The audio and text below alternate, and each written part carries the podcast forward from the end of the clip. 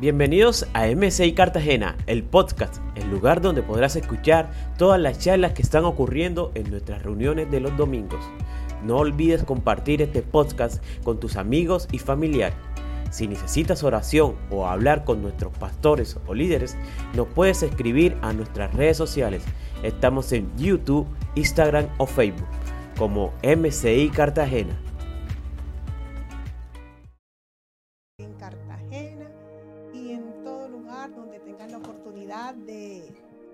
Escuchar esta transmisión. Bueno, amados, es un privilegio, creo que siempre es un privilegio poder compartir la palabra de Dios, compartir de aquellas verdades que Él te está ministrando cada mañana, en cada momento en que realizas tu devocional. Creo que es un tiempo especial desde que inició el 2021 porque he aprendido algo una parábola, una enseñanza del Señor Jesús cuando estaba en la casa de Lázaro y el Señor estaba enseñando de la palabra. Ahí estaban las hermanas de Lázaro, Marta y María, como ustedes tal vez conocerán toda esa historia.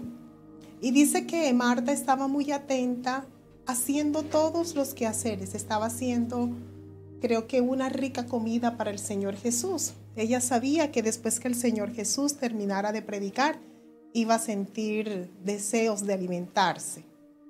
Y pues Marta estaba bien afanada con todos los oficios, pero resulta que María, su hermana, se sentó a los pies del maestro. Yo me imagino esa, eh, digamos, la actitud de María, esa acción, ese comportamiento, escuchando como que embelesada allí todo lo que el Señor estaba diciendo.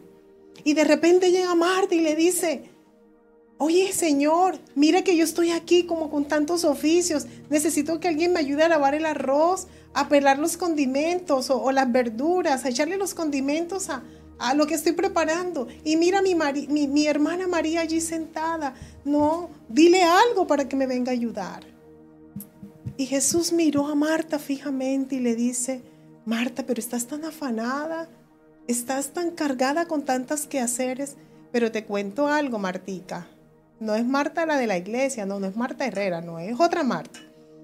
Y, y le dice, ¿sabes qué, Marta? Una cosa es mejor y es poder estar a mis pies recibiendo la palabra. Y María, tu hermana, ha entendido que esto es lo mejor. Y lo que ella ha entendido y lo que está haciendo, todas las enseñanzas que está recibiendo, le van a servir para toda su vida. Y esta parte no le será quitada.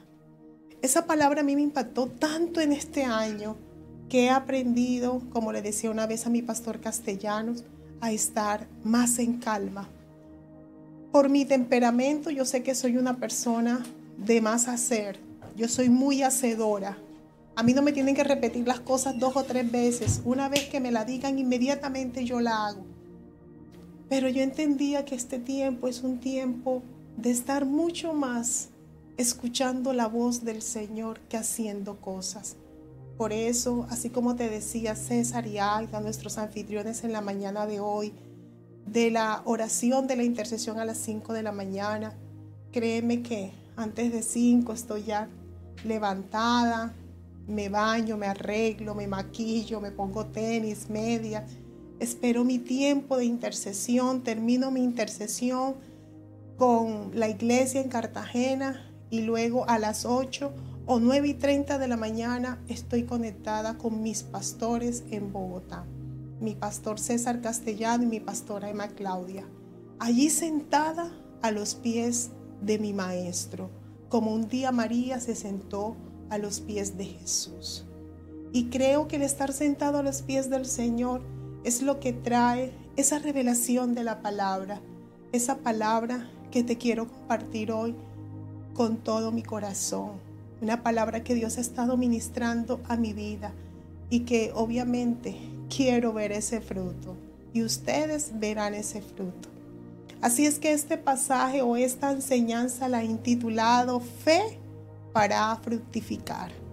Y te voy a invitar a que me acompañes a Mateo capítulo 13, desde el verso 3. Ojalá puedas tomar tu agenda de notas, tu lapicero, tu Biblia o tu dispositivo electrónico para que sigas conmigo esta lectura. Y dice, y contó muchas historias en forma de parábola, como la siguiente. Escuchen, un agricultor salió a sembrar y a medida que esparcía las semillas por el campo, algunas cayeron sobre el camino y los pájaros vinieron y se la comieron. Otras cayeron en tierra poco profunda, con roca debajo de ella. Las semillas se germinaron con rapidez porque la tierra era poco profunda. Pero pronto las plantas se marchitaron bajo el calor del sol y como no tenían raíces profundas, murieron. Otras semillas cayeron entre espinos, los cuales crecieron y ahogaron los brotes. Pero otras semillas cayeron en tierra fértil. Hay otra versión que dice que cayeron en buena tierra. Y produjeron una cosecha que fue 30 60 y hasta 100 veces más numerosa de lo que se había sembrado. Y dice el Señor, el que tenga oídos para oír, que escuche y entienda. Vamos a orar. Señor, te doy gracias por esta tu bendita palabra. Pido hoy, Señor, que ella nos sea revelada, que hoy la podamos oír, entender, meditar que quede sembrada, como bien dice ella, en lo profundo de nuestro corazón y que pueda dar su fruto al 30, al 60 y al 100 por uno. En el nombre de Jesús. Amén y amén. Amados, la Biblia nos habla en este pasaje de cuatro clases de tierra, que a la verdad está hablando de cuatro clases de corazones. El primero de ellos dice que esa semilla cayó junto al camino. Los que oyen la palabra, pero no la entienden. Es semejante a las personas que oyen, pero por cualquier circunstancia permiten que el enemigo robe esa palabra a través de los engaños que él lanza al ser humano. La segunda dice que cayó en pedregales aquellos que oyen la palabra y la reciben con gran gozo. Pero vienen luego persecuciones, aflicciones, vienen momentos difíciles y dice que la palabra se ahoga en medio de ellos. Sencillamente tropiezan y caen. La tercera cayó entre espinos. Son aquellos que escuchan la palabra, pero resulta que así como a Marta, las preocupaciones, los afanes, las riquezas empiezan a ahogar esa semilla y permiten que el enemigo una vez más les engañe. Pero la última, dice la palabra, cayó en buena tierra. Y eso es aquellos o son aquellos los que tienen un corazón bueno y un corazón sano y quiero profundizar en esa última tierra. Aquellos que tienen un corazón bueno y sano. Y yo empezaba como a estudiar aquellas características que tienen que ver con esa tierra que es fértil, aquella tierra que es buena.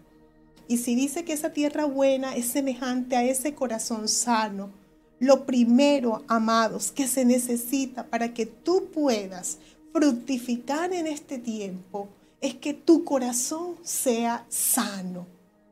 Dios quiere sembrar esa buena semilla. El Señor es el agricultor y Él dice que Él va con esa semilla y quiere sembrarla, no junto al camino, no en pedregales, no en medio de espinos. Él la quiere sembrar en un buen corazón, en esa buena tierra. Y para eso, lo primero, como te vengo diciendo, es que tu corazón sea sano. Un corazón sano es un corazón que está libre de grietas, libre de indiscreciones. ¿Sabes? Que las grietas en el corazón de una persona tienen que ver con aquellas acciones incorrectas que nosotros cometemos, aquellas acciones que van en contra de los principios de la palabra de Dios. Y créeme, en este tiempo que he estado a los pies de mi maestro, aprendiendo mañana tras mañana, haciendo todo el esfuerzo del mundo, porque también tengo obligaciones laborales y responsabilidades con mi familia, he aprendido a identificar cuántas grietas hay en mi corazón. Y por eso es que no doy el fruto que Dios espera que yo dé en este tiempo. Pero tan bueno el Señor que me ha revelado su palabra y de lo que Él me ha revelado, hoy te quiero compartir. Amados, en la Biblia registran grandes hombres de Dios que por no cuidar su corazón fueron apartados, destituidos, quitados de un propósito divino. Porque al darse cuenta que en sus vidas habían grietas, que su corazón no era verdaderamente sano, no accionaron sobre ello, sino que se descuidaron y fueron apartados de un llamado. Por ejemplo, en la Biblia habla de un hombre llamado Elías. Elías, el gran profeta, tuvo grietas en su corazón. Y una de ellas eran los miedos, los temores, la cobardía. Impresionante que Elías, después de haber eh, enfrentando a los profetas de Baal y de una u otra manera demostrar que Dios era el Dios todopoderoso, luego le tuvo miedo a la actitud de una mujer que dijo que lo iba a matar. Gracias a Dios que Elías entendió que en él había grietas y trabajó sobre ellas y su ministerio fue fructífero. Pero encontramos la vida de otros que no fue así. Por ejemplo, Saúl. Saúl toda la vida se movió en inseguridades, en falta de confianza, en una baja autoestima, en la que no trabajó. Y después de haber sido el primer rey de Israel, Imagínense todo lo que Dios tenía para el primer rey sobre su pueblo, pero fue destituido porque no trabajó en su autoestima, no trabajó en sus inseguridades. Y eso lo desvió hasta tal punto que no escuchó la voz de Dios, sino que escuchaba al pueblo que lamentablemente lo asesoró incorrectamente. Pero por ejemplo, Eliseo, un gran profeta del Señor, Eliseo tuvo que trabajar con el enojo y tuvo que trabajar con la ira. Gracias a Dios que este hombre pudo mirar cuál era la condición de su corazón y esas pequeñas grietas fueron sanadas por el poder del Señor. Encontramos, por ejemplo, a una mujer que me llamó mucho la atención, la reina Basti. Ustedes saben que ella fue la primera esposa antes, fue la primera esposa de rey Azuero, antes de ser Esther, la esposa de Azuero. Pero ¿por qué Basti fue destituida de su reinado? Porque Basti era una mujer berrinchuda, hacía berrinches.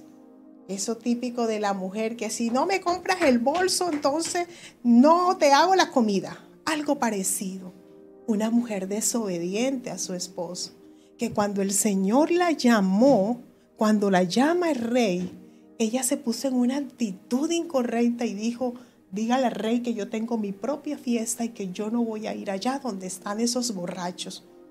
Desobedeció al rey públicamente. Y quiero que sepas algo, algo que Dios ha trabajado en mi vida y en mi corazón en este tiempo, es la sujeción, el amor y el respeto a mi esposo.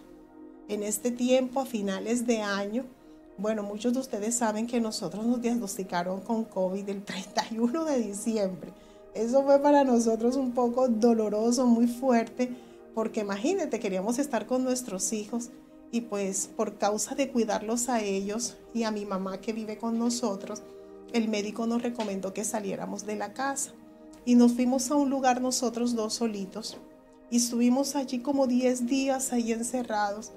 Pero esos 10 días, a pesar de que fueron días dolorosos y de pronto aparentemente días malos porque estábamos fuera de nuestros hijos con un diagnóstico pues no tan agradable, eh, aprendí mucho en ese tiempo Pude entender que se cumplió la palabra y estarás con tu esposo, con tu esposa en la salud, en la enfermedad. Y estábamos los dos, era buscando a Dios, escuchándonos. Y sentí que fue un tiempo bien especial para nosotros a pesar de ese diagnóstico. Fíjense cómo Dios todo, todo lo obra para bien. Y he entendido algo. Y es que si mi esposo dice algo, esa es la voz de Dios. Aunque como mujer a veces tengo diferencias, pero en este tiempo he aprendido más a callar que a hablar, porque entiendo que los berrinches de una mujer, una mujer que habla más de la cuenta, una mujer que todo el tiempo se anda quejando, es sencillamente una manifestación de grietas que puedan estar en su corazón. Y he tratado, Señor, ayúdame, ayúdame Dios a poder mirar todo lo interior que hay en mi corazón, porque no quiero que haya grietas, porque sé que lo que tienes conmigo es algo grande, así como sé que lo que Dios tiene contigo, querido amigo, joven, niño, papá, mamá, caballero, dama, son cosas grandes, pero hay que trabajar en aquellas grietas de nuestro corazón. ¿Qué otras grietas pueden estar? Por ejemplo, la debilidad moral. En la Biblia habla de un hombre llamado Sansón que tenía un gran futuro. Él tenía un gran liderazgo en medio del pueblo del Señor.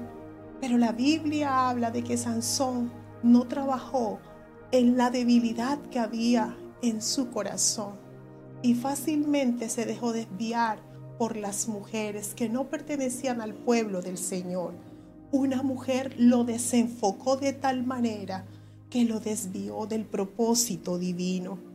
Lamentablemente este hombre murió, pero antes de morir Dios lo pudo rescatar. Pero amados, tú y yo tenemos la oportunidad hoy de trabajar en esas grietas de nuestro corazón. El querer las cosas fáciles, el no vivir los procesos de Dios. El esperar en Dios es lo mejor. Pero cuántos hombres y mujeres se afanan y se desesperan y buscan los caminos más cortos, como aprendíamos el domingo pasado, y no se dejan procesar por el Señor. Y a veces esos caminos fáciles lo que hacen es que te llevan al no cumplimiento de los principios y propósitos divinos. Es el caso de Jaycee, el el ayudante del profeta Eliseo. Y por último te quiero hablar de un hombre llamado Abraham. Gracias a Dios Abraham pudo trabajar en sus grietas y por causa de eso pudo recibir la promesa. Pero la Biblia dice que antes de recibir esa promesa que el Señor le dio a Abraham, Abraham tuvo que trabajar en algo en su vida. Y es que este hombre fácilmente tenía una debilidad que era la mentira. Y no solamente mentía de vez en cuando a Abraham, sino que arrastraba a su esposa con sus mentiras. Pero Abraham un día se sentó y era un hombre que tenía una comunión excelente con el Señor y entendió que tenía que mejorar en eso. Y trabajó y trabajó hasta que se convirtió en el padre de la fe mis queridos hermanos, discípulos, amigos, familiares que me están escuchando en esta mañana, si queremos fructificarnos, lo primero es que tu corazón tiene que ser sano. Y hoy le tienes que pedir al Señor, Señor, yo pido que tú descubras lo más íntimo de mi corazón, porque yo quiero, Dios, ser consciente de cada una de esas grietas que están en mi interior. Tal vez en tu corazón hay miedo al futuro, temor, temor a muchas cosas. Estás luchando con un pecado, tienes temor de poderlo confesar. Estás luchando con la depresión, con la tristeza. Estás luchando con tu área moral. Y a ti te digo, joven, cuida tus emociones, cuida tus sentimientos. He visto como jóvenes que se desenfocaron de un propósito, hoy los encuentro en la calle, con hijos, de pronto hasta mal casados y muchas veces frustrados, porque dicen, no era esto lo que yo quería para mí. No porque los hijos le hayan caído como una calamidad, no, porque la Biblia dice que herencia de Jehová son los hijos. Pero Dios quiere todo en su tiempo y en el tiempo perfecto de Él. Trabaja en las grietas que pueden estar en tu corazón, así como durante todo este tiempo he estado sentado a los pies de mi maestro y Dios me ha revelado tantas cosas en las que sé que yo tengo que trabajar. He entendido, amados, y quiero que me entiendas esta parte.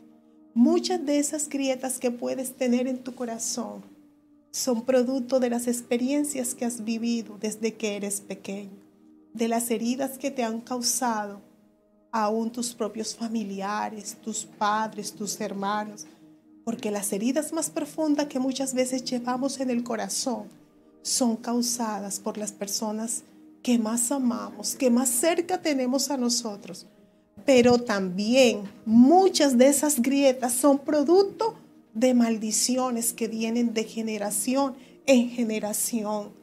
Por ejemplo, hay personas que manejan temores, temor a la muerte, temor a la enfermedad, temor a si me quedo pobre, temor hay temor por todos lados, pero resulta que también vienen de familias que han vivido de temor en temor.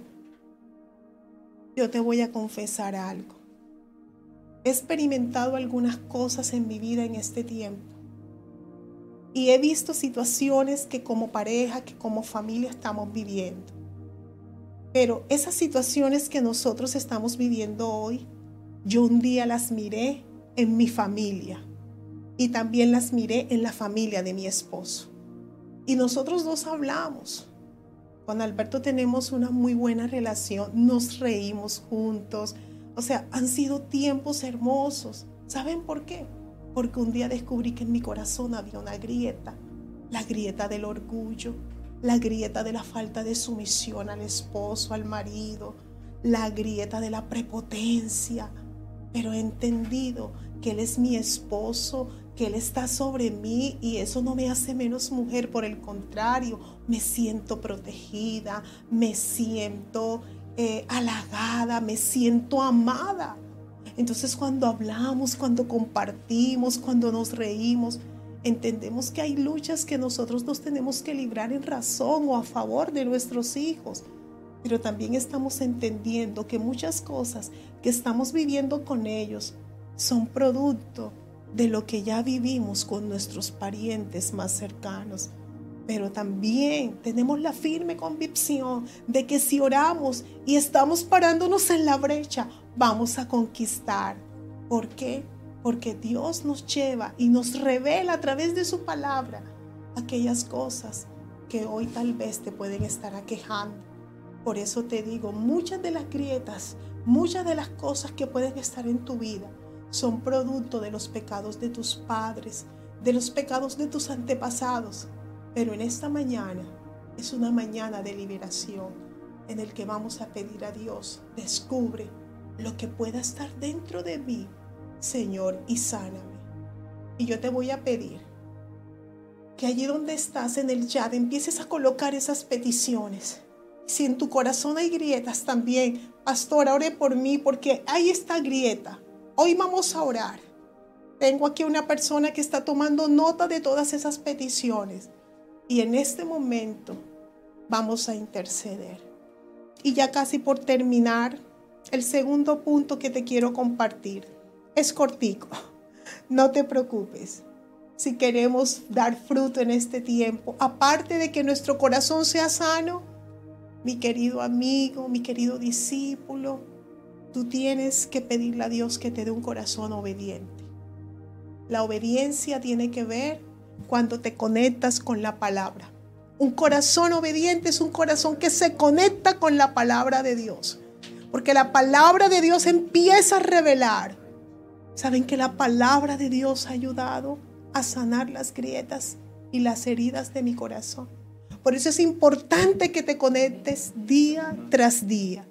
Estamos en un plan de lectura que motiva a la gente a leer la Biblia en un año. Yo la estoy haciendo para leerla en seis meses.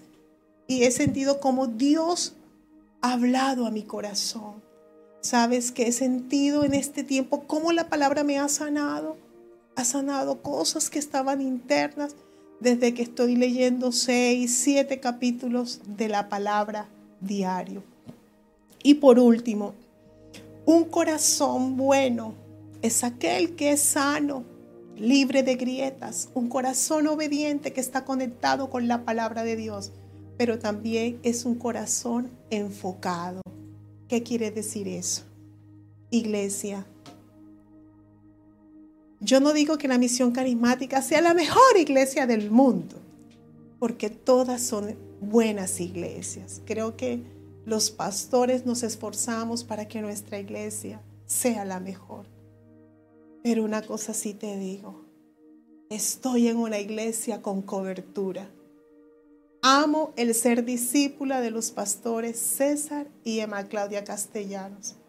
Son mis mentores son las personas que me inspiran, que me alientan cada mañana. ¿Y por qué no he de estar agradecida con todo lo que ellos han hecho por mí, por mi familia, por todos los temores que, perdón, por todas las veces en que nos han llevado a superar los temores? Han sido testimonio tras testimonio. ¿Por qué te hablo de esto? Porque gracias a la iglesia donde estamos, tenemos cobertura, pero también tenemos visión. Mi pastor me ha enseñado que una buena tierra es aquel corazón que está enfocado, que trabaja en una visión. Y si tú quieres dar fruto, ojalá hoy le puedas decir, Señor, revélame la visión. Porque ok, sana mi corazón, voy a estar atenta a la palabra, me voy a conectar con la palabra. Pero también es importante que trabajes y te enfoques en la visión. Es el llamado que Dios te está haciendo en este tiempo, querido amigo y querido discípulo. Que puedas decirle a tu líder, quiero ir a la universidad de la vida Líder, quiero estar en capacitación destino. Líder, quiero tener mi célula.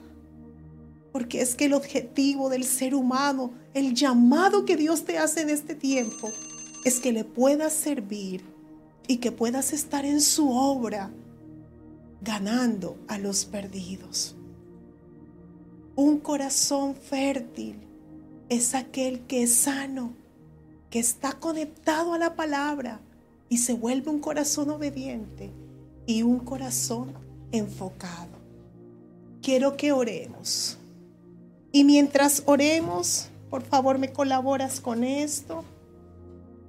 Mientras oramos, quiero que ahí donde estás, le digas al Señor, habla mi vida, habla mi corazón, Señor. Revélame cuáles son aquellas grietas en las que yo tengo que trabajar. Quiero que escuches esta canción y ores. Y le pidas al Señor mientras adoramos, mientras adoramos con aquella canción donde habla de los sueños, de la fe, de que Dios va a quitar montañas delante de ti, Dios va a quitar esas grietas, pero tú tienes que trabajar en ellas. Le vas a pedir a Dios, cierra tus ojitos, como si estuviésemos en la iglesia. Hay momentos en que créeme, no me siento como que viendo la cámara todo el tiempo, no es fácil para mí. Pero yo sé que tú me entiendes, porque tú me conoces y sabes que me gusta el contacto con las personas. Aún pido a los que están allá afuera que cierren sus ojos, como si estuviésemos en la iglesia. Recuerden la última vez que estuvimos allá en los Alpes y que estuvimos en la iglesia. Te voy a pedir que si tienes gente a tu alrededor, no importa, dile, vamos a cerrar los ojos, vamos a hacer lo que dice la pastora. Cierra tus ojos allí donde estás. Quédate en un momento de quietud que yo sé que no es fácil en casa y levanta tus manos. Levanta la canción, por favor. Yo la quisiera escuchar también. Porque quiero adorar con ustedes. Tú has colocado tus peticiones en el chat. Voy a orar por esas peticiones.